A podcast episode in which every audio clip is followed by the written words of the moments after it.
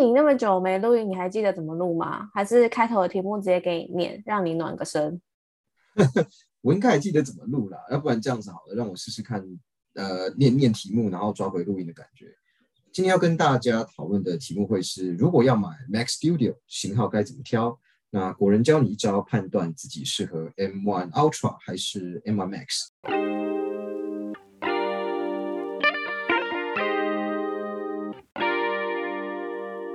嗨，欢迎来到果仁的频道。你想利用琐碎的时间来了解 Apple 的产品吗？想知道更多有趣的科技新知吗？赶快按下节目的订阅键，你就不会错过最新的科技讯息喽。耶，今天我们有来宾哦，没错，就是我们声音很有磁性的 Robert，拍手。耶耶，可能是想睡觉的时候比较有磁性这样。哎，你那么久没来了，你要跟大家说说自己为什么需要疗养吗？因为我上次有跟大家说你需要休息一段时间，然后就我一个人这样那个对辛苦单打独斗，对那个也是没办法的。其实我前两个礼拜，我两个礼拜前对我其实确诊，其实确诊当中的症状其实就跟感冒很像，但是就是重感冒，我就会一直咳啊，然后会有点微烧，想睡觉啊，但不过还是要 对啊。不过还是要拉回来，就是跟听众朋友说，假设真的有得这些症状，不要担心，也不要害怕，就想办法去面对。对，其实他他还在那个隔离的时候，我有跟他讲过几次电话，哇，那个喉咙真的是声状态之 差，我就觉得，我就觉得他喉咙就是你知道，都是沙子卡在那边哦。可是我看你刚刚就是录音状态还不错，然后 我就慢慢调回来这样子。我必须跟你坦诚，就是我自己在录音的时候呢，是 NG 大王，就是一段可以重录大概十次哦。还是说，我们今天就来看一下谁大舌头次数比较多，然后如果谁输了，谁就罚钱啊？不要罚钱啊，不然这样好了，好不好？我们等一下看。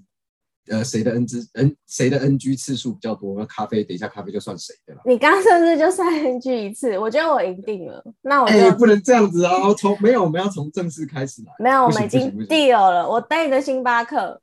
好来，好啦，不小心聊太久，我觉得我们聊太久，废话太多。我们赶快开始跟大家介绍那个 Mac Studio。好啊，现在苹果最新的 Mac Studio 它的桌上型电脑啊，其实有两款型号了。那这两款型号呢，分别搭配了 M1 Max 跟 M1 Ultra 两颗不同的处理器。M1 Ultra 是由两颗的 M1 Max 组成的，但是其实我自己也有一个疑问啊，就是说这样子真的会代表 M1 Ultra 的跑分速度、效能这些方面啊，都会是 M1 Max 的两倍吗？所以呢，我们今天就要来跟大家聊聊关于 M1 M1 Max 跟 M1 Ultra 两个人，不是两个人啦。两者的差异，两者的差异，哇，到底哪来的人？好好笑。哎哎，第一次哦，NG 哦，NG 哦，不管。好，被抓好不好？然后我们也会再跟大家分析一下，如果要买 Mac Studio 的话，要怎么选会比较好，或者是自己适合购买哪一种型号？嗯，那第一个差异是 M1 Ultra 的散热风扇比较大，而且也比较重。那其实这两个型号啊，从外观上它基本上看起来是一样的，不过在重量的部分，M1 Ultra 它其实比较重一点。那主要呢，是因为 M1 Ultra 的性能比较强，而且热热能产生比较多，那所以 Apple 加入了更大的鼓风机，让机器可以更好的散热。那第二个差异就是 M1 Ultra 它有 Thunderbolt 的接口，在 M1 Ultra 的版本呢，正面会有两个 Thunderbolt 四的接口，而且提供最高每秒四十 GB 的传输速度。那 M1 Max 的话，正面就是 USB-C 的接口，最高是每秒十 GB 的传输速度。嗯，那第三个差异其实是有关 CPU 跟 GPU 的核心数啦。嗯，M1 Ultra 它是由两颗 M1 Max 所组成的嘛，那所以在 CPU 跟 GPU 上的数量也会不同。嗯，M1 Ultra 它最高支援到二十核心的 CPU 跟六十四核心的 GPU，那 M1 Max 呢，它只有十核心的 CPU。跟最高三十二核心的呃 GPU，所以在效能上其实也有差距的。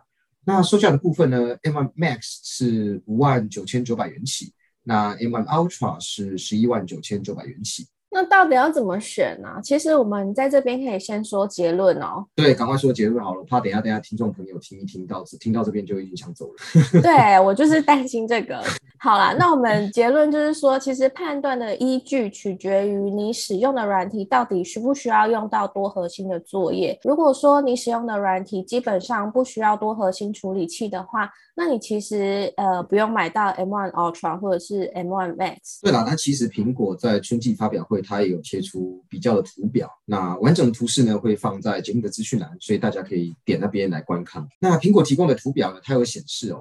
M1 Ultra 跟 M1 Max 的单核心跑分，它其实是相同的。那不论是 M1 Ultra 版的 Max Studio 或是 M1 Max 版的 Max Studio，在单核心跑分上，结果都是一样的。甚至跟八核心的 M1 Pro 的分数差不多，所以说啊，如果你单纯是要拿来做些简单的影像处理，像是操作 Photoshop，那就算图层再多，M1 Ultra 也没办法发挥到它厉害的效能。所以其实可以不用浪费钱来购买这么高阶的产品。但如果是多核心的跑分下面呢，就可以完全看出差距喽。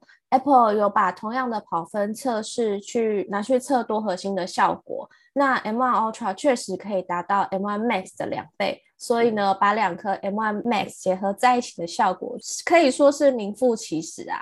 那如果你的影像是进行影像剪辑啊、多轨剪辑，甚至会处理到 ProRes 的影像格式，那么具有高 CPU 核心数、高 GPU 核心数跟 ProRes 的加速器的 M1 Ultra 肯定会比 M1 Max 还要好。那两个型号的差异呢，基本上就介绍到这里。那最后也帮大家总结一下两者的比较，以及果仁编辑们对于。挑选型号的想法，那其实 M1 Max 已经符合大多数的使用者的需求了，甚至呢百分之八十的以上使用者都可以购买到 M1 Max 的版本就好了。即便你需要做到多轨的 4K 或是 8K 的剪辑，那其实也不需要买到 M1 Ultra 版本。虽然 M1 Ultra 在各项跑分上几乎都比 M1 Max 来的更好。但如果你觉得自己没有需要跑到十二 K 影片剪辑等等的操作呢，或许你也是适合购买 M1 Max 的族群。那可以考虑呢，把多出来的预算拿去升级 RAM 或是 SSD。对，那其实还有一个很简单的判断指标可以给大家参考哦，就是说，如果你原本在使用的 M1 啊，或者是 M1 Pro 的 Mac，现在发现已经有点不太够用，但是又不知道。